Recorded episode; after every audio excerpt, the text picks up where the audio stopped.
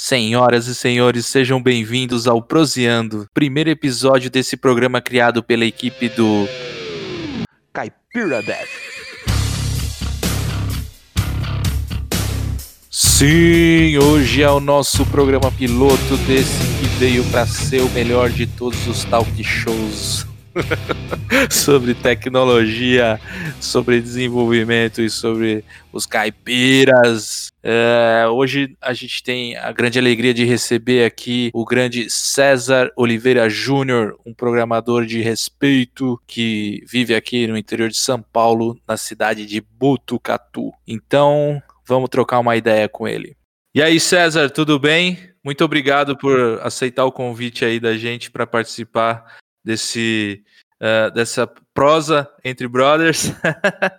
eu queria que você se apresentasse aí para a galera que não te conhece e contasse um pouquinho da sua história aí. Você pode ficar à vontade e falar tudo o que você quiser. Pô, cara, obrigado pelo convite, primeiro de tudo, né? Fico lisonjeado de estar aqui. E, bom, minha história, como eu comecei a, a, com a informática, né? Eu tenho um tio que fez processamento de dados lá no comecinho dos anos 90. Então ele trabalha com, trabalha com isso até hoje. E eu sempre vi ele montando computador, desmontando computador e tal. E sendo bem sincero, essa era a minha área. Eu queria seguir para de hardware, né? Aí, cara, também não tinha muita grana. E eu lembro que no, no centro social, onde eu morava próximo ali, né, uma, uma obra social, eles tinham aula de montagem e manutenção de computadores. E, e eu queria fazer. Meu pai não tinha grana para pagar mesmo nas escolinhas, né? Então vou fazer lá. Cheguei lá para me inscrever, a, moça, a mulher falou: Ó, não tem mais vaga no curso de montagem. É, a gente tem vaga no curso de JavaScript. Aí eu virei e falei: Ah, e, e mexe com o computador? Mexe. Ah, então vamos lá, né? Que eu queria mexer com o computador. Você lembra que ano e, era mais ou menos? E 2003, isso, mais ou menos. Tinha 14 anos, 13 para 14. E o aprendi a minha primeira linguagem de programação então foi o JavaScript, né, o HTML. Não tinha nem nem existia CSS ainda, não nem nem tinha ouvido falar. E aí comecei a aprender JavaScript com Ricardo Lopes. E aí o cara que me que me ensinou então foi o Ricardo Lopes. Hoje ele trabalha ali no HC da Unesp e estava fazendo faculdade e ele para tirar uma grana para pagar a faculdade, né, enfim, ali para ajudar na obra, ele dava aula e ele me ensinou JavaScript, cara. Aí eu tive esse contato mesmo assim, né? Convenci meu pai, ele deu uma apertada, ele pagou, ele pagou um curso de hardware para mim na numa, nessas escolas profissionalizantes e aprendi a formatar o computador, aprendi, né, aquilo que tanto eu queria aprender a fazer. E de, durante a faculdade meio que eu fui aprendendo programação também, né?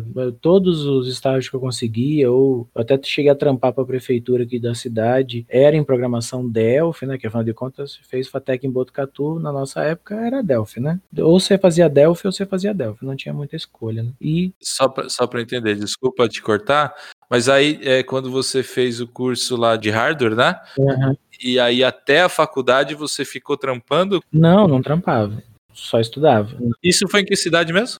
Aqui em Botucatu mesmo. Ah, pode crer. Aí o que eu fiz? Eu fiz técnica em eletrônica também, na, na ETEC aqui, aqui na ETEC, na verdade, antes da, antes da FATEC né? Aí eu já tava. Na, na, ah, isso que é legal. Eu aprendi, eu vi, a primeira vez que eu tive contato com Linux foi na ETEC também. Oh! Conectiva 7, né? Você lembra quem que era o professor que te apresentou ou você foi eu sozinho lembro, caçar? Lembro, foi o Plácido, cara. Ah, eu conheci o Plácido. O Plácido, Plácido foi é um dinossauro também. Professor da Microlins lá, Isso, onde eu trabalhava. É. Ele, cara, ele é um cara sensacional. Perdi o contato, mas o cara era fera, fera.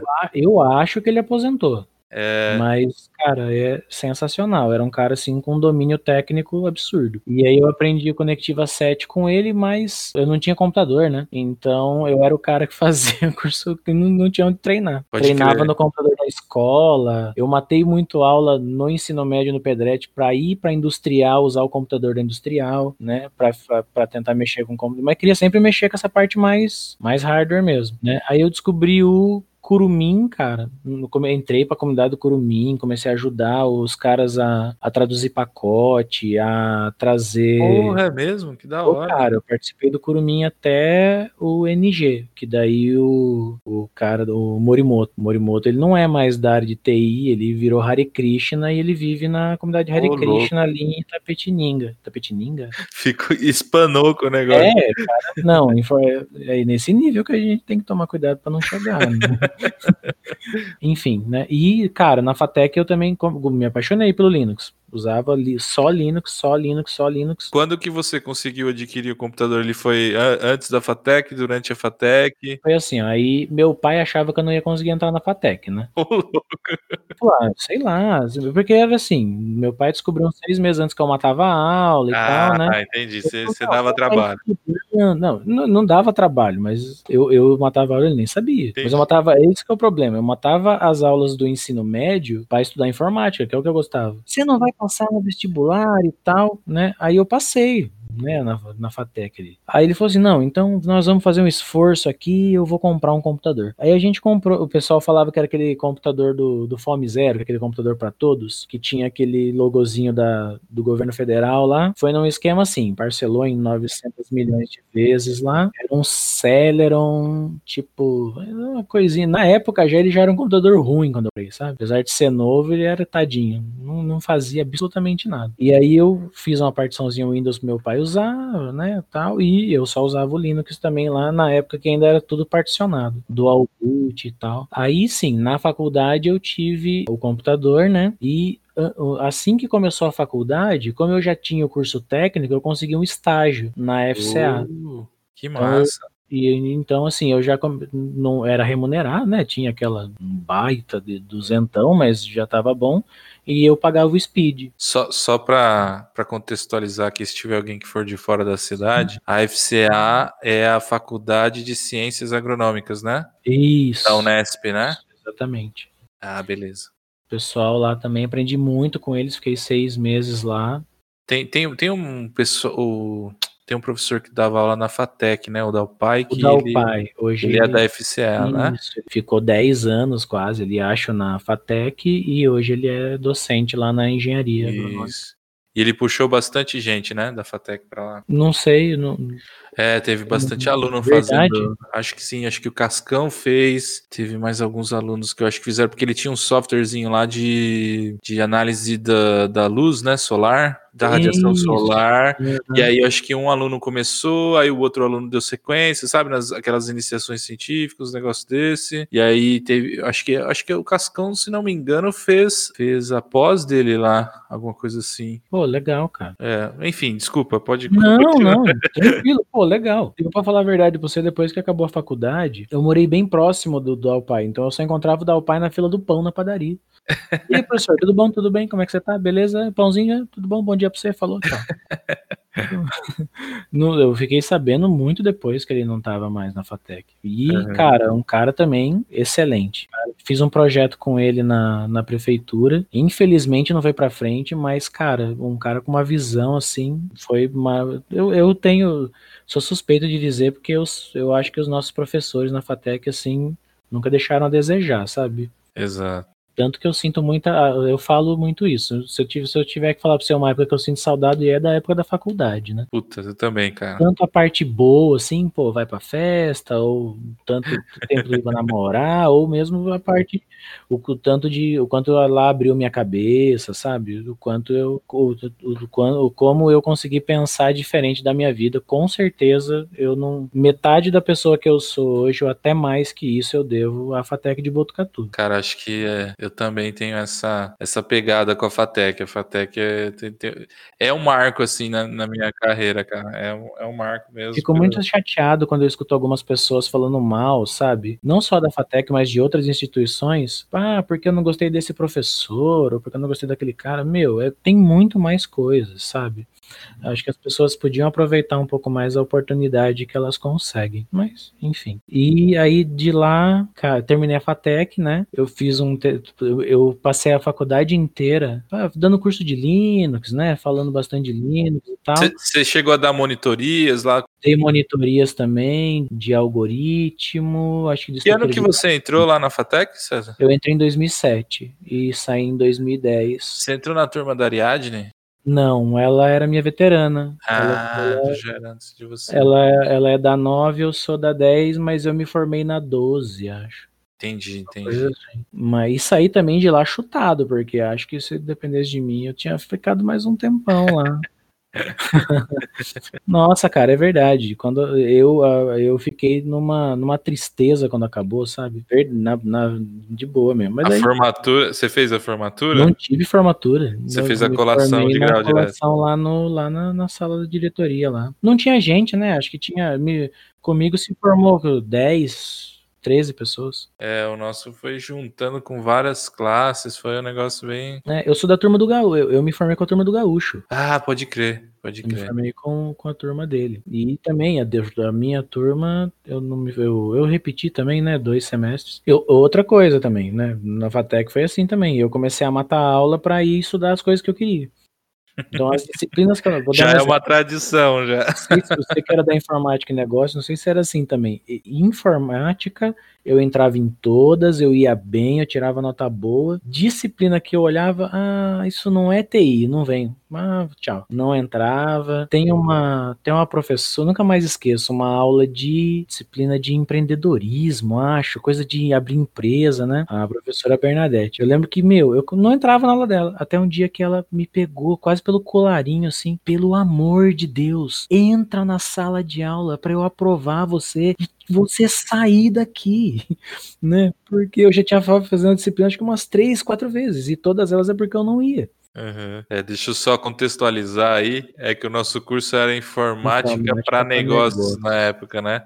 E era um curso que misturava. Na verdade, ele, é, ele preparava o desenvolvedor para né, o mercado de trabalho com uhum. até com uma pegada de empreendedorismo no, no lance. Então tinha uma Sim. parte de gestão, né? Parte, era metade do curso gestão e metade de desenvolvimento de software, praticamente, sim, né? Sim, mas também, é, e, é, e essa é outra burrice que a gente paga depois lá na frente, né? Que hoje eu abri a minha, eu abri a minha empresa em fazem alguns anos e tudo aquilo que a gente viu de empreendedorismo, Exatamente. que a gente viu de como abrir empresa, plano de negócio e tudo aquilo, cara, Exatamente. eu tenho que correr atrás de lembrar daquilo. Nossa, entendeu? Então, é, é imaturidade também, né? 18, 19 anos, a gente tem. É, na, na, época eu lembro que eu, eu, assim, eu não desconsiderei, não achava assim, tipo, inútil, assim, uhum. não era uma coisa que você mas de fato não era uma coisa que eu tinha familiaridade, então não, não, não me destacava tanto quanto as paradas que tinha informática no meio. Mas de, é isso mesmo, cara. Agora, né, que a gente tá aí trampando no mercado, a gente vê que tudo aquilo lá é, é, a base, né? Pra, Sim, exatamente. Pra, pra Numa época paradas, né? tanto sobre isso, né? É, sabe, é, é surreal. Eu, eu, eu dou aula, né, no Senac hoje, aqui da, de Botucatu, e eu vejo muito alunos assim, que quando tem aula com o professor de, empre, de empreendedorismo, quer, quer ir embora, que reclama, eu falo, gente, uma hora vocês vão precisar disso. Seja para ter a empresa de vocês, ou seja para você é, conseguir um cargo melhor aí quando vocês conseguirem um emprego, não é? A gente não pode ser seletivo. E eu, eu dou exatamente esse exemplo. Falo, ó, eu ignorei isso por muito tempo. Hoje que eu tenho minha empresa, eu só tomo no nariz. Cara, eu lembro que um professor pediu pra gente ensinar a gente a emitir nota. Eu caguei para aquilo. Nossa, aí, nem me fala. A primeira vez que pediram, ah, então, ó, fez o trampo aí, você emite uma nota para mim? Claro, mano, não sabia, cara. E Google da vida, e pergunta, e um perereco para conseguir fazer um negócio que não é relativamente. Hoje que é online ainda é relativamente simples. De deixa eu te perguntar, na, na, quando você fez a, a Fatec, teve aquele. Você teve algum professor entrou naquela campeonato do Sebrae eu não me lembro uhum. o nome agora. Acho que algum... Tava lembrando dele hoje, o Desafio Sebrae. Desafio Sebrae, vocês chegaram a fazer? Que você que Sim, tinha, empresa, dois, ia, ia administrando, ia pontuando no ranking nacional, né? Aquilo é maravilhoso, cara. Eu cara, não sei se ainda legal. tem, mas é maravilhoso. Foi uma experiência A nossa empresa faliu, faliu assim, acho que na segunda, terceira rodada, mas. Verdade. É, a nossa não aguentou muito, não, mas eu, eu lembro que era bem legal, assim, a empolgação da galera e todo mundo é porque é uma competição nacional, né? Era um negócio, uhum. não era só entre as FATECs, acho, acho que era um negócio nacional, não me lembro muito. É, era acho que estado, né? Mas, é, e aí separava as equipes e tinha o, o cara do marketing, o cara de não sei o quê, e todo mundo trocava. É, já começava a dar uma ideia de como era, né? O, o... Sim, então, meu, e, e, o meu grupo, cara, no primeiro ano foi, né? No primeiro ano, cara, no segundo ano a gente levou meio assim, de qualquer jeito. Mas na primeira vez, a gente encarnou o negócio mesmo, sabe? Foi, uhum. foi eu, a Bruna, o Gaúcho, né? E o. Não sei se você lembra do Rodolfo também, né? E a Aline. Que lembro, lembro, lembro. De, todos, a não ser a Bruna hoje, que, né? Saiu da área de TI, ó, esse grupo inteiro, bem dizer, tá na área de TI ainda hoje. E a gente encarnou aquilo, cara. A gente encarnou. A gente vivia, fazia reunião e debatia aí, virava a mesa, um falava com o outro e xingava aí, entendeu? Virou, mesmo assim a gente, a gente não se classificou também, né? A gente não conseguiu passar para Pra, a nossa empresa até foi bem, assim, mas a gente não, não evoluiu. Mas, cara, a experiência, eu lembro hoje, uma coisa sensacional. Sensacional. São coisas que a gente tem a oportunidade, cai no colo e a gente e a gente e a gente aproveita, né? Eu tive a sorte de aproveitar aquilo. Eu lembrei disso, cara, porque eu ainda estudo, né? Eu faço doutorado aqui na, na Faculdade de Medicina de Botucatu, né? E eu tô fazendo uma disciplina de empreendedorismo. E que legal. todo o material que a professora tá utilizando é muito parecido com o que os nossos professores passaram pra gente na faculdade. Então você já tem, já tem na ponta da língua, já né? É, é uma coisa assim que te dá uma resgatada lá e tá sendo sensacional. Eu, inclusive, eu lembrei disso porque eu falei pra professora do desafio Sebrae. E, e deixa eu te perguntar, é, lá na faculdade você falou que fez os estágios, né? E daí quando você saiu da FATEC, você já saiu trampando? Como que foi a sua saída? A sua... saí na a sua conclusão, né? E a uhum. sua entrada para o mercado, como que foi? É, então, eu sempre fui muito, eu vou ser bem sincero, eu sempre fui muito desesperado, né? Desesperado em que sentido? Eu nunca quis ficar, é, às vezes nem que eu não não ganhasse financeiramente falando, mas eu nunca gostei de ficar sem ficar parado em casa sem trabalhar ou sem estudar ou alguma coisa eu tinha que estar tá fazendo. Quando eu terminei a faculdade, eu comecei a fazer bico mesmo, de eu, eu entrava, eu trabalhei em algumas empresas com hardware, ainda ainda estava na cabeça que queria trabalhar com hardware. Ah, então na, na faculdade ainda você não tinha decidido decidido ser desenvolvedor? Queria trampar com. Cara, eu fiz desenvolvimento porque na época tava ali com, né, trampando com isso. Até o. Daí eu trampava então isso como bico mesmo. Então entrava numa empresa, o cara, ah, você quer ser contratado? Não, vamos trampar aí. O cara me pagava, nem registrava, né? trampei acho que em umas três, quatro empresas assim, com o cara só me pagando ali na, na na garganta mesmo. Aí, em umas duas empresas eu trabalhei formalzinho. Teve uma empresa que eu trabalhei de auxiliar de biblioteca, mas trampava como TI,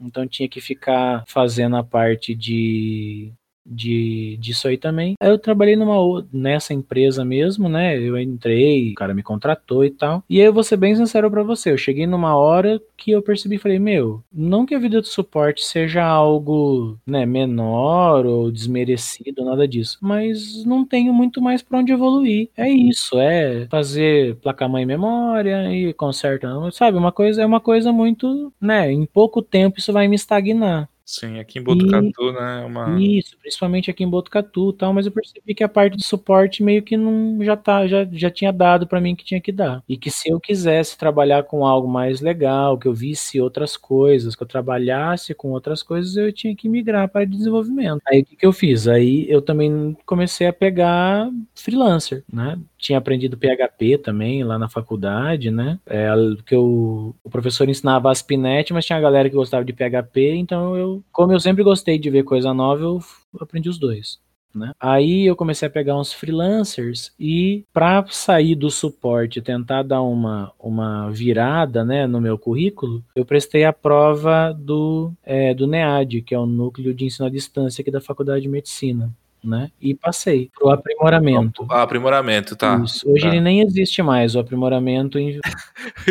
e foi com, com, com o Marcos lá que você. O Marcos Isso, Sierra. então. Eu trampei um tempo com o Marcos Sierra. É que o Marcos Sierra, depois de um tempo, ele saiu do departamento, ele foi trabalhar é em mesmo? outra unidade, saiu. Ah. Hoje ele tá. Ele trabalhava num, num setor lá, mas trabalhava com desenvolvimento.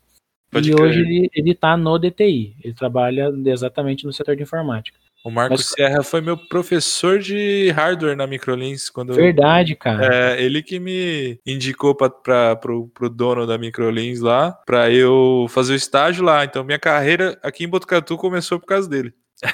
Cara, o Marco Serra é um barato, cara. Um barato. Um barato. Engraçado pra caramba. E, e, ele é o cara que usa ASP clássico também. Não sei se ainda hoje ele usa, né? Mas os sistemas, os sistemas que ele tem legado lá na Unesp é tudo aquele ASP clássico da vida. Uhum. Um cara é, que... eu, eu não vejo ele há muito tempo. Muito é, tempo. então eu não vejo ele faz um tempinho também. Mas e aí eu usei isso como um trampolim, né? Eu peguei então esse curso e falei, bom, então eu vou sair do suporte agora e vou, vi, vou me virar para essa parte de desenvolvimento, né? E comecei a pegar gosto, cara. Aí lá no isso foi em que ano, mais ou menos? 2012, 2013. Aí lá eles usam muito PHP na unidade, né? Então lá é muito PHP. Aí por conta eu eu lembro que eu participei de uma, bom, eu queria fazer pós, né, em Sorocaba, na Federal de São Carlos. Então eu ia uma vez por semana para São Carlos para fazer algumas disciplinas da pós-graduação lá. E aí tinha uma palestra, cara, eu nunca mais esqueço dessa palestra, que o cara falava assim, ó, como fazer um blog em horas usando Ruby on Rails. Cara, fiz aquele curso e me apaixonei pelo Ruby, cara. Me apaixonei pelo Ruby, comecei a usar Ruby e PHP. Em 2012 você falou? 13 já. Finalzinho 2013, de 2013. Ah. Não consegui ser admitido lá, né? Enfim, uhum. nenhum professor quis me orientar. Quando terminou o aprimoramento, tava, eles isso, não te contrataram. Não me contrataram no departamento e também não consegui entrar na Federal de São Carlos como aluno. Lá é muito foda, né? Cargo público, não, né? Não, eu queria Você fazer tem... pós lá, na, lá em São Carlos. Ah, eu queria entrar no mestrado mesmo, fui Pensei que você estava falando de ser admitido como é, funcionário ali na Unesp. Tem que, ser, tem que ser concurso também, né? E ali no é, concurso, é. para nossa área, ainda é uma coisa que nem, nem sei quando foi a última vez que abriu. Sim, sim. Então, o que, que eu fiz? É, eu também não tinha vaga aqui na nossa área em Botucatu, né? Então, comecei, comecei a disparar. Vou ser bem sincero, eu peguei aqueles sete dias grátis da Cato, cara, e me candidatei em tudo que você imagina. E metralhou. E aí, eu lembro que eu consegui. Metralhou aplicando para Ruby Tudo que você imaginava. Pra... Dane-se, dane-se. Eu já tinha casado, né? E agora eu, o desespero que já era grande na faculdade para aprender, agora tinha aumentado, porque eu não posso ficar. Tem, uma, tem conta para pagar, né? E firmeza. Aí, cara, uma empresa de saúde, né? A, o grupo Input, ele, eu me candidatei para uma vaga deles de, de suporte num hospital. E aí fui para entrevista, a gente começou a conversar, falei, nossa, caramba, então você conhece de saúde. Eu já tinha feito estágio, então esses estágios na Unesp, né? É, tudo isso que eu fiz contou muito, cara. E os caras falaram, nossa, viu, você tá se candidatando para vaga errada. Ué, por quê? Cara, você tem experiência com hospital, você tem que ser implantador de sistema. E aí então eu saí de um cargo baixo que eu tava ali eu fui para um cargo muito. Eles já me tiraram daquele processo, eu fui para um cargo bem melhor, que era o cargo de implantador. Aí fiquei num. Fiquei, implantei alguns hospitais lá, né? Aprendi muito com eles, né? Fui para desenvolver. E essa parte mais engraçada na entrevista que eu nunca mais esqueço. Eu lembro que eu entrei na salinha lá, né? Ainda tenho bastante amizade com o André pelas redes sociais, que era o meu gerente, né? Ele estava me entrevistando para a vaga, ele virou e falou assim: Ah, tô vendo aqui no seu, seu currículo, né? Legal que você tem esse conhecimento em saúde, né? Né?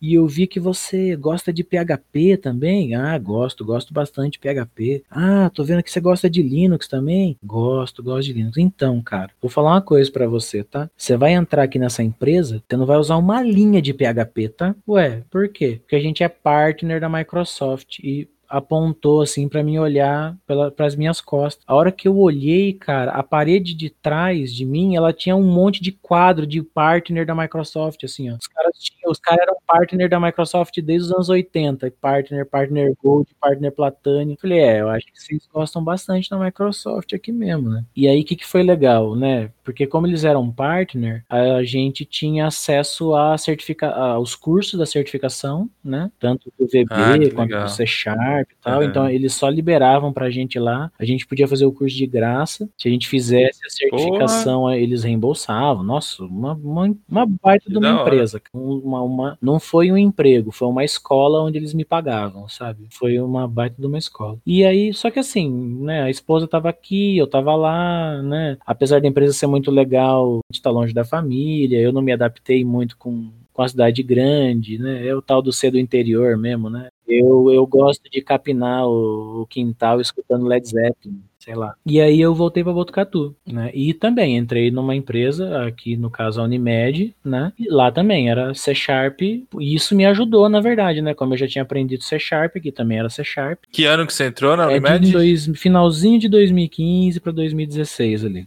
E fiquei lá trabalhando com implantação, desenvolvimento também, né? E também, cara, baita de um lugar legal de, de se trabalhar. E lá na Unimed você trampou com o Edgar? Trampei, o Edgar era meu chefe. Ah, Edgar é gente massa. O Edgar, o Edgar é gente boa, ele é nossas filhas estudaram ah, juntos no, na escolinha, então eu conheci, conheci ele de lá. Não, nunca trampei é, com ele, mas eu conheci ele de lá e sabia que ele trabalhava. Finíssima, cara. Gente, de Gara é gente finíssima. Carioca é gente finíssima. E lá também eu conheci um colega, né, que era o DBA da empresa, me ensinou muito também, tenho contato com ele até hoje, né? Um cara assim que o cara, pra você ter uma ideia, usa C Sharp desde a versão 1, bem dizer, entendeu? Já tá na versão 9 do C Sharp. C Sharp foi lançado em 2000. O cara, assim, o cara na, na boa, sem, sem rasgação de seda nenhuma. O cara humilha no C Sharp mesmo. Conhece muito, muito, muito. E é um cara também que me ajudou pra caramba, né? O que foi legal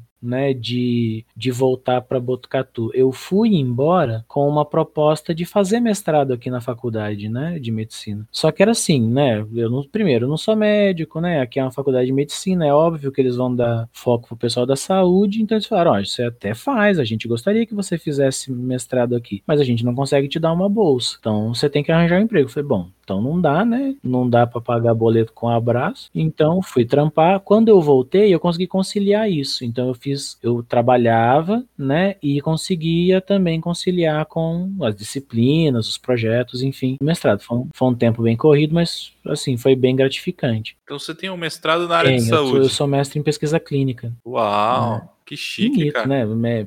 Pesquisa clínica para o complexo econômico industrial da saúde. Uau! Bonito, bonito. Tá, o meu diploma é impresso em papel moeda, é bonito, fiz um quadro, botei na minha sala, enfim. E aí também saí da, da. Durante esse tempo na Unimed, eu também abri a minha empresa. Né, comecei a pegar uns freelancers pela internet. Como eu já tava com C Sharp, falei, ah, vamos fazer as coisas em C Sharp mesmo. Mas é, lá na essas empresas que eu usei, eu usava Webforms, usava aquelas coisas, essas velharia, né? Para eu aprender um pouco mais, comecei a buscar um pouco mais a internet mesmo, né, da vida. E cara, eu particularmente não sabia que a Microsoft também investia tanto em software livre, começou a investir tanto em software livre assim, desde que aquele do Nataya Mandela, Nadella, não sei como é que chama o cara lá, que é o CEO atual da Microsoft, começou a olhar com um olhar mais específico para o software livre. E porque uma coisa que eu sentia muita falta, por exemplo, né? Se eu quisesse colocar uma. Ah, vamos, vamos dizer, vai fazer um site em cartão de visita, né? Pô, eu, quando eu fazia em PHP, eu pagava um servidorzinho barato lá, né? Em qualquer uma dessas dessas hospedagens da vida, meu, 30 conto, se o servidorzinho Linux está lá, FTP, acabou. Meu, na Microsoft você tem que ter aquele servidor Windows Server pesado pra caramba, pesa, baita caro pra caramba. Puta, essa, esse foi um dos fatores de eu escolher não não ir para essa para essa plataforma. Isso, isso era uma coisa que me frustrava, sabe? E aí o que, que aconteceu? Eu comecei a participar de umas palestras e aí fiquei sabendo, né, das inici algumas iniciativas do Mono, essas coisas e .NET, .NET Core. Core. Aí, cara, quando eu conheci o .NET Core, eu falei, meu Deus, cara, não acredito que dá para rodar isso no Linux. Aí comecei a fazer uns testes, vi que aquilo rodava, falei, ah, agora e hoje essa é a minha lindamente, lindamente. Então, então hoje você trabalha com .NET Core. Core utilizo isso na. Ah, e sabe que eu tenho, tenho uma dúvida aqui. você que é o mestre, então você pode me, me, me clarear Sim. essa parada. Eu sempre tive uma dúvida se esse .NET Core você desenvolve para web Também. com ele. Você desenvolve, você pode fazer é software, software para web. software para web. Na verdade, ele você agora como como o C Sharp é multiplataforma, a plataforma, né, agora eles separaram, né? Eu tenho a plataforma Net Framework, que é a standard, né, Net Standard que eles falam, e é que você faz o Windows Form, essas paradas. Tá. E eu tenho a plataforma Core agora, né? Então eu tenho, se eu quiser eu faço console application no Linux. É, eu não sei como tá o WPF no Linux, mas eu sei que eles têm uma iniciativa para lançar também um gerenciador de janelas para Linux, né? É, Xamarin, né, que está passando por umas mudanças, então eu consigo fazer aplicativo para celular com plataforma cruzada. No, no Linux você consegue no Linux, no Linux. Caraca, você, velho, não sabia que tava nesse nível. apt-get install.net, lembra, é que eu te falo a verdade? Lembra muito, lembra o Java C da vida? Eu não, o, Senac tá pagando uma certificação Java para mim, né? Lembra muito, eu tô, tô, estudando um pouquinho, lembra aquele Java C que a gente usa no, no na faculdade mesmo, às vezes, né? É muito ah, parecido. Uh -huh. Então você tem uma linha, você pode usar a linha de comando, você vai dando os comandinhos ali, ele vai gerando umas coisas, se, se você quiser, né? O RM. Aham, uh aham. -huh, Dá, cara. Dá pra, dá pra usar. Que louco. Eu achei que era só console, é, é, software para console, assim, tá ligado?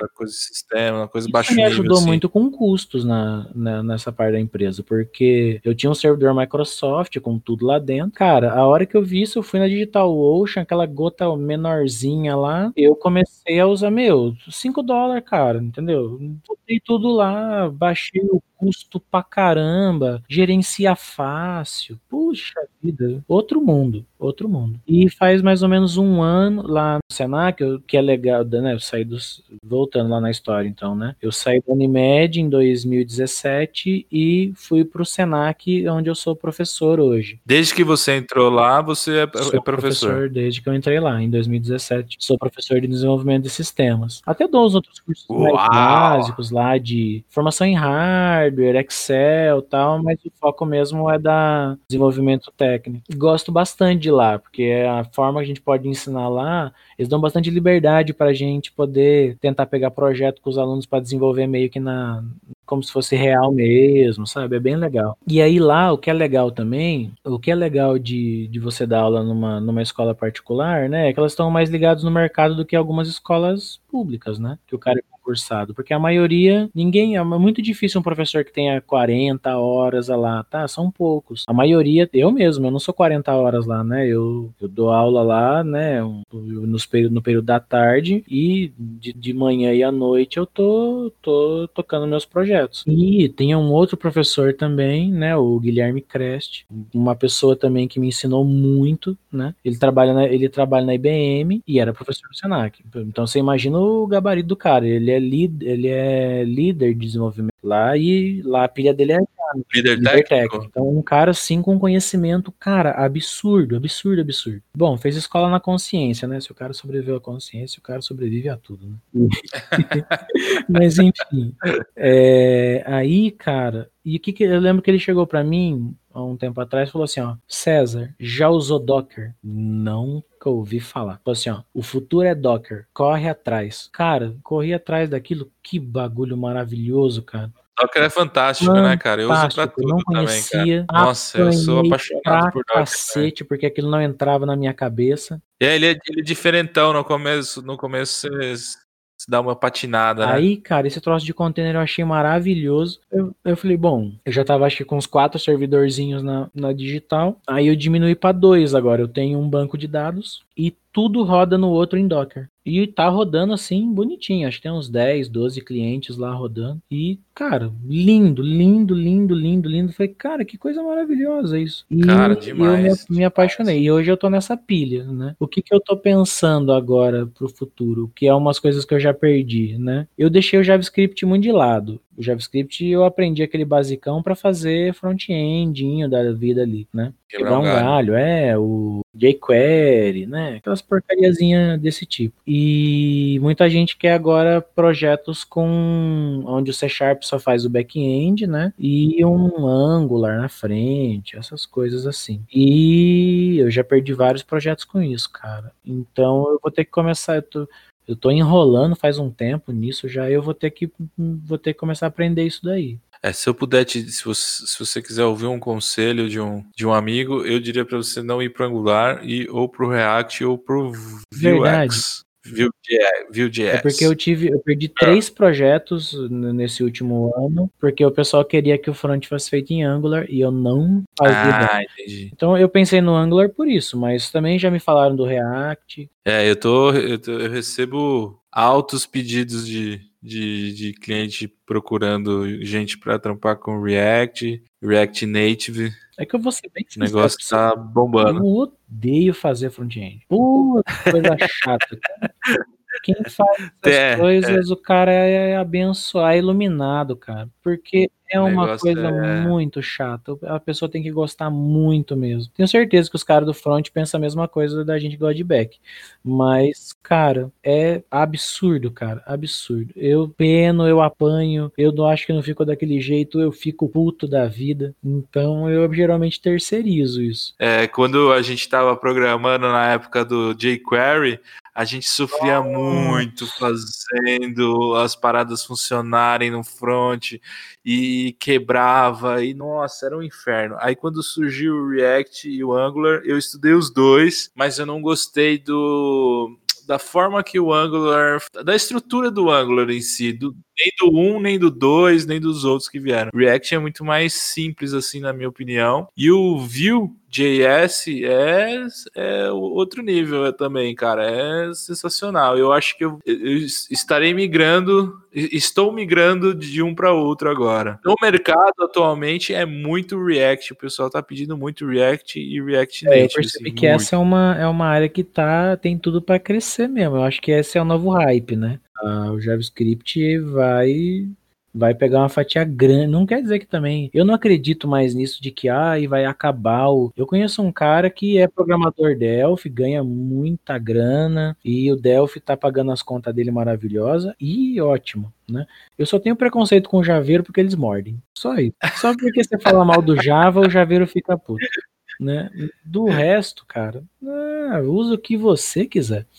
E... Exato. Eu falo pra galera não ser. Não, não seja fanboy é, de nada, cara. nem de tecnologia, nem de nada. Não seja fanboy, eu não vale a pena. fanboy e posso falar, como fanboy, é uma merda ser fanboy. Você só se ferra, você só perde, só perde, só perde cabelo ficando puto. Você fecha a cabeça pro resto, enquanto a galera tá evoluindo, você tá lá brigando por um moinho é, de vento. Exatamente, exatamente. Daí eu tô pensando nisso, cara. Eu preciso dar uma olhada nisso daí. Tô, tô protelando? Muito, muito. Mas eu já eu preciso dar um jeito nisso, cara. Ai, que legal. Então hoje você está produzindo com .NET Core, .NET Core. Com, na sua própria empresa e, e trabalhando no Senac de Botucatu como professor. Caraca, que massa, velho. Que massa. E também estudo ali ainda na faculdade de medicina, estou fazendo doutorado em biotecnologia médica. Biotecnologia médica. É um curso bem legal.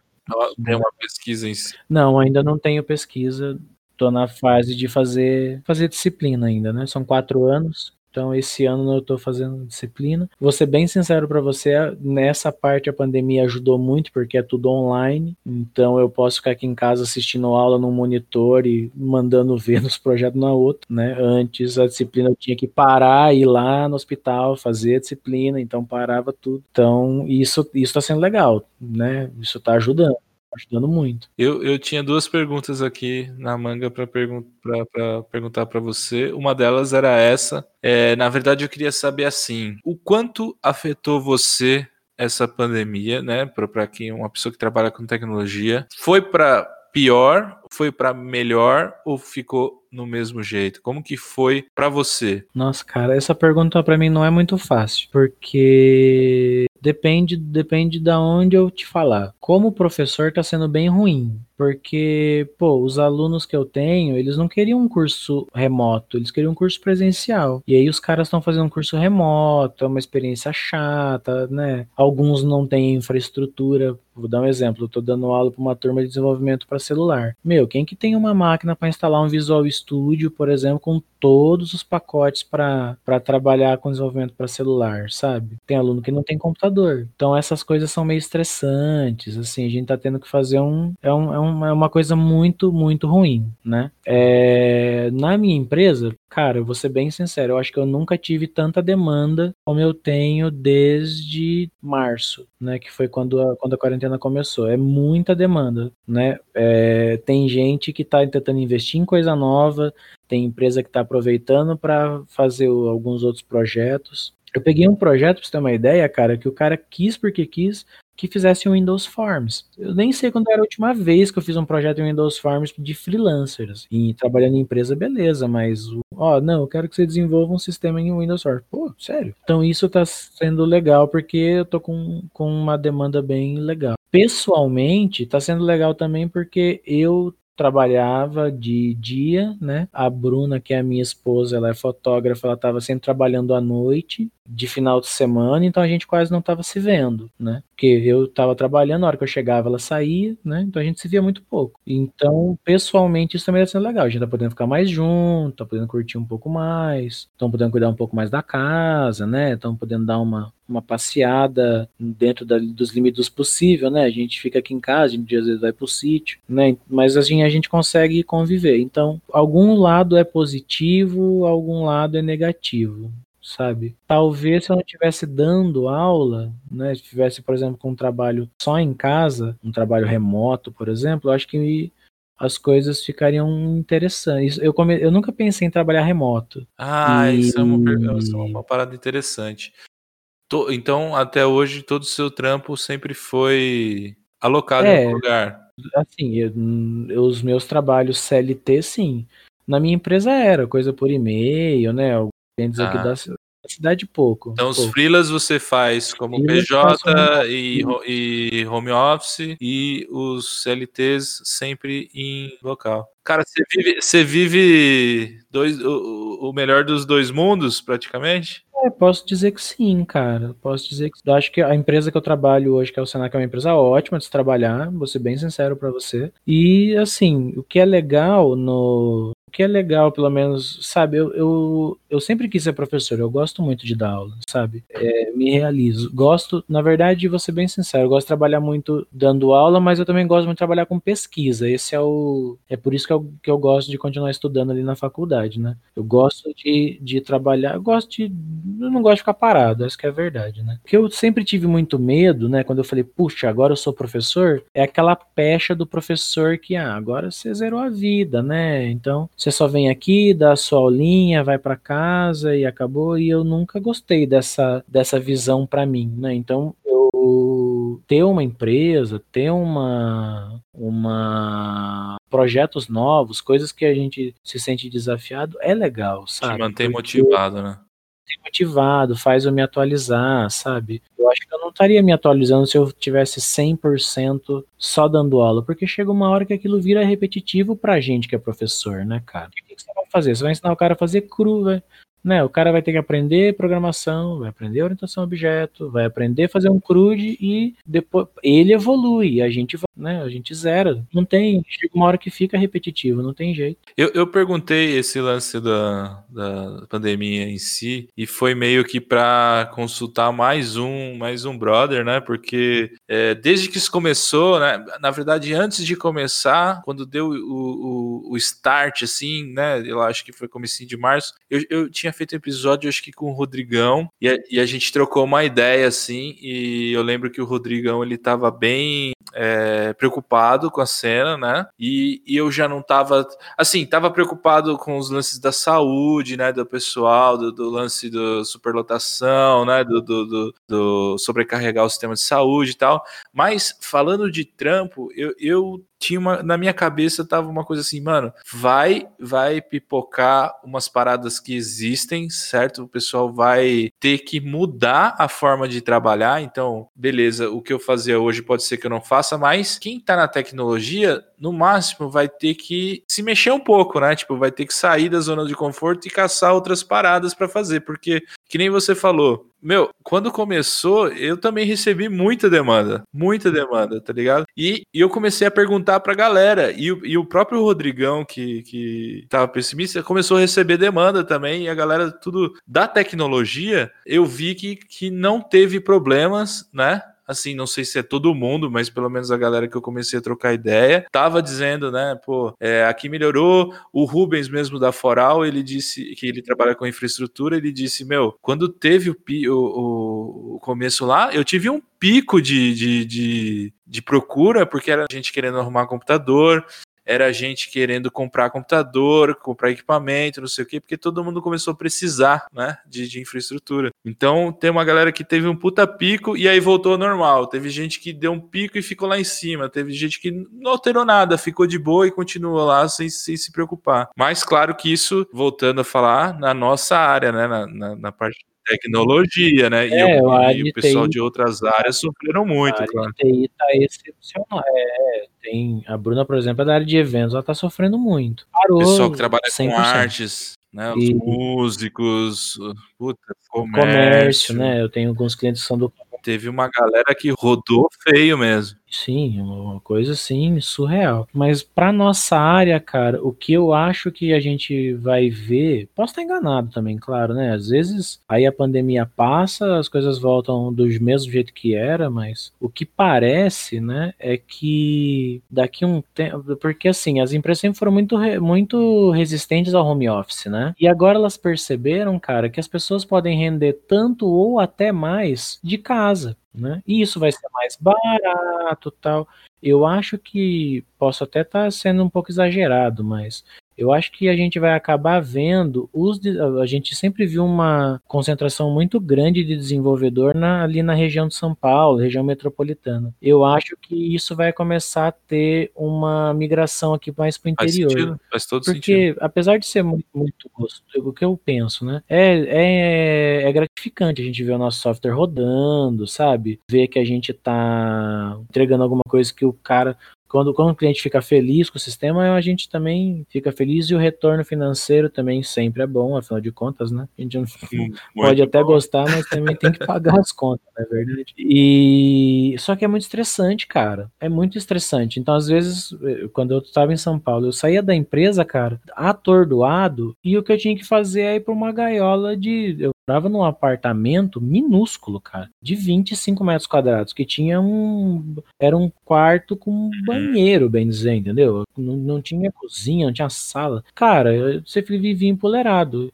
No interior você tem qualidade de vida, você tá perto da esposa, tá perto dos filhos, né? Então eu acho que isso vai acabar uma virando tendência. uma uma tendência. Eu acho que as pessoas vão querer vir para o interior e continuar trabalhando na Pode empresa mesmo, sabe? Eu acho que isso seria e acho que isso seria bom para as empresas, porque ela vai gastar menos e ela pode até chegar a contratar mais ou maximizar lucros, enfim. E isso vai ser bom para a gente, cara, porque a gente vai poder ter uma qualidade de vida que os caras que vieram uma geração é, da gente tenho um cliente tiveram. que ele, que ele tá migrando, ele já decidiu, sim, logo de cara, que ele tá migrando o sistema dele de Delphi para web, né, para nuvem, e porque ele já não, ele já tá mudando completamente o cenário de trampo dele, ele não vai mais é, é, ter, ter tanta gente trabalhando dentro do escritório, tá ligado? Então ele já vai economizar com máquina, com energia, com um monte de coisa, tá ligado? Então ele já decidiu. E aí e, e ele já pensa em expandir, aliás, ele fala, meu, com esse sistema eu posso contratar gente do Brasil inteiro, porque o cara vai usar meu sistema, vai, vai trabalhar para mim e tal. Então,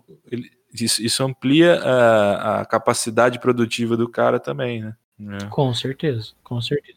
A gente tem uma tendência a trabalhar mais no home office, né? Então, porque o cara, quando o cara tá trabalhando no FI, no presencial, o cara trabalha, chega, bate o ponto, trampa quatro horas, tira 15 minutos para tomar um café, bate o ponto, vem almoçar, bate o ponto, volta, mesmo esquema, seis horas vai embora. Como você tá em casa, o ambiente, você não tem, você não tem um controle ali físico de alguma coisa, meu, se você deixar, eu mesmo isso acontece muito. Se eu deixar, eu varo a madrugada aqui e nem, nem vejo o sol cair, o sol nascer, né? A gente produz muito mal. Ao mesmo tempo que é, é bom no sentido de produtividade, isso é perigoso para a saúde, né? Então tem que ter um tempo aí de de estação. O Guilherme me comentou sobre isso algumas vezes que se você não ter um, não, não for regrado, né, com o serviço do, com o serviço home office, ele trabalha home office para a empresa dele há quase 10 anos, né? E ele falou, cara, se você não for regrado, você acorda 7 horas da manhã para trabalhar e vai dormir três dias depois, né? Porque você pega no negócio, você começa a embalar, embalar, embalar, ninguém te chama, ninguém conversa com você, você tá ali isolado no computador, você vira a noite fácil. E hoje, com a pandemia, eu vivi isso. Alguns dias eu, eu, eu, passei uma semana sem dormir, acho que em abril, cara. Terminei um software em uma semana. Um software que eu peguei para entregar em três meses, eu desenvolvi em uma semana. Mas também eu saía da, do. saía do computador para ir no banheiro. Aí a, a minha esposa falou: escuta, você vai morrer. o que, você tá fazendo? Aí que a gente foi pro sítio, passamos um tempo lá, né? Desli... O lado bom do sítio que eu tenho é que lá não pega celular. Então, não pega celular, não tem internet, é mal é pega televisão. Mesmo. A gente, a gente, a gente é, a gente é um Amish. Não pega nada, é, é nós só. Desliga, né? Ficamos lá um tempo, demos uma boa desligada e falei, meu, eu preciso, se eu, se eu vou ficar fazendo mais isso, e aparentemente até mesmo pra gente que é professor, eu acho que vai mudar, cara, também um pouco a, a forma como o ensino acontece, é, eu preciso começar a me equilibrar, senão eu vou trabalhar tanto quanto eu trampava, que nem um filho da uhum. mãe lá. É verdade, esse é um, é um dos males. Eu tenho os prós e os contras, né? Esse é um dos contras. Se você não se controla, você perde perde a referência, o dia inteiro vira trabalho, né? Bom, para encerrar, eu queria fazer uma pergunta aqui que eu, eu lembrei de uma coisa é, de um tempo atrás que eu vi uma postagem sua no Facebook de você contando que você produziu um artigo para Geek Hunter. Eu queria que você falasse um sim, pouquinho de, de, dessa parada aí, como que foi, tipo, é, te procuraram, você foi atrás, quantos artigos escreveu, se ainda está escrevendo, como,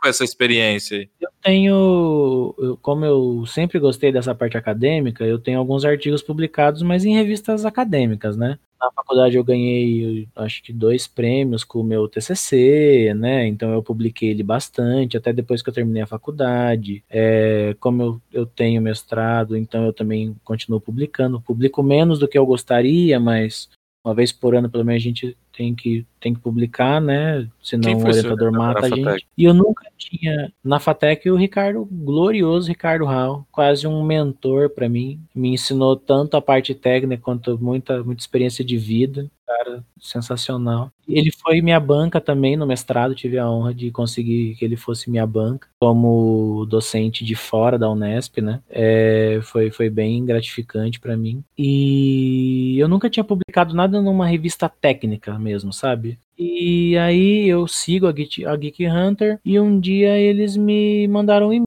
né? Ah, seja. É, venha escrever um artigo pra gente e tal. E eu vou ser bem sincero, eu tenho um domínio meu faz uma década e eu sempre falo que amanhã, eu, ah não, ano que vem eu vou fazer um blog. Vou fazer um blog técnico, vou fazer um blog técnico. Cara, nunca saiu do papel. Nunca saiu do papel. Eu tenho esse domínio, cara, há uns 10 anos, assim. Eu, eu pago ele pra nada, tá ligado? Não, tá lá. E eu falei, pô, daí a moça falou, ó, faz então, ela me deu uns pra quando as pessoas me dão prazo, as coisas mudam de, de figura. Eu, eu adoro prazo. Prazo é uma coisa que, que é o meu é o que mexe comigo. Aí ela falou, ó, faz em uma semana. Cara, aí ela me deu uns temas lá, eu gostei de um tema, eu escrevi. Ela me, me passou várias correções, né? Tenho todo o processo lá para como é uma revista, né, tem, segue todo né, um processo, tem o editorial que corrige, pá, e eles publicaram. E, cara, foi super legal. Infelizmente, eu ainda não publiquei, eu publiquei um só, não publiquei mais nada. Mas não porque eles não tenham me convidado, não tenham já, várias vezes eles falam, pô, escreve de novo, tal, mas aí tem outras coisas que infelizmente ainda não, não tive a experiência e foi muito legal, cara. Eu acho que é uma coisa que que, vou ser bem sincero, sabe? Eu, a nossa geração é assim e eu vejo que os mais novos estão começando a perder isso e isso é perigoso pra gente. É, a gente é da época da comunidade, né, cara? Vou dar um exemplo. Quando eu tava na faculdade, eu ajudei a Bruna a desenvolver o sistema dela em Delphi e ela não conseguia resolver o negócio, a gente não conseguia e pega livre, o caramba. Meu, eu entrei no. Nem sei se existe o Active Delphi ainda. Entrei no. Fiz o cadastro no Active Delphi, entrei no Active Delphi, postei lá, cara, em uns quatro dias, conversei com um monte de gente até eles me ajudarem a resolver o é problema. É muito da hora, né? E eu sei que aquilo ajudou outras pessoas, sabe? Porque outras pessoas comentaram que aquilo ajudou elas e tal. E isso parece que meio que tá morrendo, sabe? A gente vê isso lá fora ainda muito quente, mas a gente vê que a galera BR mesmo quase não. Você vê os fóruns BRs quase que abandonados, né? Então acho será que, que isso é legal por isso, sabe? Não migrou para outro, por exemplo, pro, pro GitHub, será que não tem uma galera que tá lá no GitHub? Pro GitHub sei. Eu vejo, a, eu tenho alguns grupos no WhatsApp também, né? Eu vejo os grupos do WhatsApp até bem aquecidos. Mas assim, o que, que me preocupa nisso? O grupo no WhatsApp é legal para você fazer networking, trocar ideia, alguém às vezes te ajuda ou não. Mas os fóruns eram interessantes porque você, por exemplo, eu não tenho como buscar no WhatsApp um problema que eu tive. Você entendeu? O fórum, o fórum fica com exato, fica com o Stack Overflow, apesar do pessoal zoar, né? Você faz um try catch e no catch você coloca exception, abre o Google e procura no Stack Overflow esse problema, né? É, ele é importante, cara, porque aquilo vira um repositório. As empresas, essa empresa que eu trampei dos anos 80, né, que o cara é o senhorzão, que você tem que ir de terno e pá, é, na empresa você não podia usar a internet. A internet era totalmente travada, não tinha internet e acabou. Oito horas olhando pro computador, malemar a gente podia usar o celular ali, ainda se ficasse usando muito, ele dava um esporro na gente. É... Mas mesmo assim, ele tinha uma base de conhecimento. O cara tinha uma, uma aplicação interna chamada base de conhecimento. Então, quando você tinha uma, um trampo que você tinha que chamar um outro cara, às vezes você falava, meu, eu tô com uma dúvida aqui, chamou. Se a, a gente já tinha a cultura de alimentar o banco de, de, de, ideias ou banco de dados, enfim, lá, do que a gente passou, né? Então, os caras mais antigos, eles ainda têm essa cultura numa empresa mais tradicional. E a gente agora, né? O Stack Overflow é o nosso, é, é o nosso repositório. Não acho que tem nada de ou, errado no, no Stack Overflow, pessoal, que nem o pessoal fala. É, o, o problema do Stack Overflow também, é o cara que ele chega, ele só copia o código e cola no código dele ligado? E ele não sabe o que ele tá fazendo, ele não aprende o que ele tá fazendo, ele simplesmente chupinou de alguém, foi lá e pôs no código dele sem entender o que aquele código faz. Isso é, é isso que eu acho ruim, assim, acho que a galera devia entender o que tá fazendo, tá ligado? Pra não, não, pra não, não ficar dependendo sempre, né? Que aí você aprende, entende o que tá fazendo e aí vai evoluindo. É, e lá é, é, é muito massa, porque a galera compartilha as paradas, ajuda um outro, aquela parada da comunidade mesmo. O problema é que a galera às vezes chupina, não aprende e não contribui também ali com, com a comunidade, tá ligado? Não faz evoluir o negócio. Exato, eu acho que essa, essa é a letra, porque o que a gente mais vê também é o cara que vai lá, o o cara que copia, beleza, mas ele podia pelo menos marcar que aquilo ajudou ele também, porque aí aquilo começa a, a gerar uma. Tem gente também, né? Isso, isso aconteceu comigo, é você procura uma solução, ninguém responde responde, né? Ninguém, o pessoal caga pro seu post. Aí você acha a solução. Meu, o que, que custa você responder seu próprio post e colocar a resposta ali, porque vai que alguém tem a mesma cagada. Ou vai que você passa por aquilo de novo e esqueceu, tá ligado? Então, é uma, assim, e é, é isso que eu acho chato, eu acho triste parece que essa, essa geração de desenvolvedores mais é, novos que a gente meio que estão cagando para isso. Isso é perigoso. Eu acho isso perigoso e eu espero que eu esteja errado, né? Porque eu acho que só rede social, nesse não que a rede social seja ruim, não acho. Cara, sabe uma coisa que me deixa puto no, no por exemplo, nesses grupos de Facebook? O cara que chega e fala assim: Cara, por que meu código não está funcionando? E tira um print do código dele e põe uma imagem do, do trecho do código no, num, coment, num, num post do Facebook, tá ligado? Não. Me deixa muito puto. Primeiro que eu não consigo. Mano, como que eu vou debugar um negócio? Tá, às vezes é um erro grosseiro, né? É um erro grosseiro, você pega ali uma coisa ou outra. Mas, mano, o mínimo que você tem que fazer é botar no GitHub e botar o link de onde tá o código lá do bagulho que eu. Seja um Ctrl-C, Ctrl-V ali, né? Sei lá. Tá vai ser bizarro ainda também. Uma foto do é código é, é pra cagar, é pra, é pra cair o cu da bunda.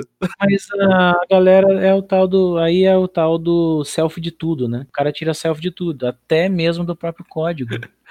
É sabe? bizarro, é bizarro, é bizarro. né? O que eu tenho raiva, na verdade, é o cara. E é, é, é, por isso que eu falo pra você que o diferencial da onde eu dou aula é, é legal, porque eu posso fazer isso e eu tenho respaldo do, da chefia para isso. Eu viro pro aluno, de, quando eles chegam na parte de desenvolver projeto mesmo, então, ó, pegamos. Um, e pode ser um projetinho, ó, vamos fazer um sistema de estoque pro pessoal da enfermagem guardar os material deles. Quem vai desenvolver é vocês e eles têm sisteminha pequenininho, bobinho lá que ainda tá rodando que os professores usam. Né? Aí, cara, eu só fico meio que, ó, é vocês que vão desenvolver. Eu só vou dando uns toques, né? A gente vira quase que uma, uma, uma fábrica de software iniciante ali. Eles todos programam em time, o mesmo GitHub e tal, a gente divide sprint. Aí, cara, o, eu, eu, eu coloco bem assim, ó. Bom, então agora que vocês estão fazendo o projeto, é o seguinte: eu não vou ficar programando para ninguém, que vocês não, não pagam para isso. Cara, se vocês não levantarem pelo menos meia dúzia de soluções na internet, antes de me perguntar o que, que tá acontecendo acontecendo com o software, foda-se. E quem não resolveu, eu vou reprovar, dane-se. Vai chorar depois pra quem vocês quiser. E, cara, isso ajuda muito. Porque tem o cara que fica chorando lá, mas tem o cara que fala, ô, oh, professor, realmente tá dando errado, ó. Mas olhei no GitHub, deu, ó, isso aqui não deu certo, olhei isso aqui no Stack Overflow não deu certo, no MSDN não deu certo. Pô, não sei. Ah, se você viu mesmo e não sabe, não, vamos sentar e vamos debugar. Então isso é legal para mim, né, que, que vejo que o cara realmente está correndo atrás e é bom pro cara, ele aprende a correr atrás de uma solução, mesmo que o cara não fique no desenvolvimento, porque tem o cara que o desenvolvimento sempre é o último módulo, né, num curso técnico. E se o cara for ficar em redes, o cara também não fica naquela travada de ah, e agora? Ah, não, não sei. Meu, corre atrás, você vai aprender a correr atrás de alguma forma. Eu acho que a gente é bem mais organizado nessa parte do que a galera das outras áreas da informática, sabe? Estamos no, num mundo menos pior, mas acho que a gente tá com, com eu tenho um pouco de receio disso, sabe? O que as redes sociais aí a gente perca um pouco do conhecimento que a gente está criando. Não fique registrado em lugar fácil de fácil acesso, né? Exatamente. Cara, velho, foi fantástico. Muito obrigado mesmo. É trocar essa ideia aí com você foi, foi muito bom. Relembrei várias paradas do, da, da FATEC. Do cara, eu agradeço muito, cara. Obrigado mesmo. Obrigado mesmo. Foi muito louco. Muito obrigado, então, velho. Aquele abraço para você. E se quiser, tiver, tiver a fim de, de participar de outros, de outros episódios e trocar ideia com a gente, só dá um toque e a gente vai que vai. É, o negócio é aumentar a comunidade cada vez mais. Comunidade de desenvolvedores caipiras. Maravilha, cara. Valeu mesmo pela oportunidade, cara. Foi muito louco. Raul, muito obrigado. Eu queria agradecer de coração todo mundo que ficou até esse momento aqui, até o finalzinho. E queria pedir para quem quiser contribuir, quem quiser fazer pergunta, quem quiser mandar alguma sugestão de pauta, que envie um e-mail para caipiradev.gmail.com. Logo mais, nós vamos estar aí também com as mídias sociais e com o e-mail com o domínio da gente, mas por enquanto a gente está usando esse do Gmail. Então, quem quiser, manda lá, caipiradev.gmail.com, a sua sugestão, a sua pergunta, o seu recado, qualquer coisa que queira mandar aqui para a gente. Vai ser uma grande honra ler o seu e-mail, ok? E mais uma vez agradecer todo mundo que ficou até aqui e pedir para que divulguem para os seus amigos aí. Uh, que, que gostam de tecnologia, que gostam de desenvolvimento, que gostam de, de ouvir essa trocação de ideia entre a comunidade. Divulguem para os seus amigos o podcast. Fica a nossa, o nosso agradecimento, aquele abraço e continuem nos ouvindo. Abração, tchau, tchau.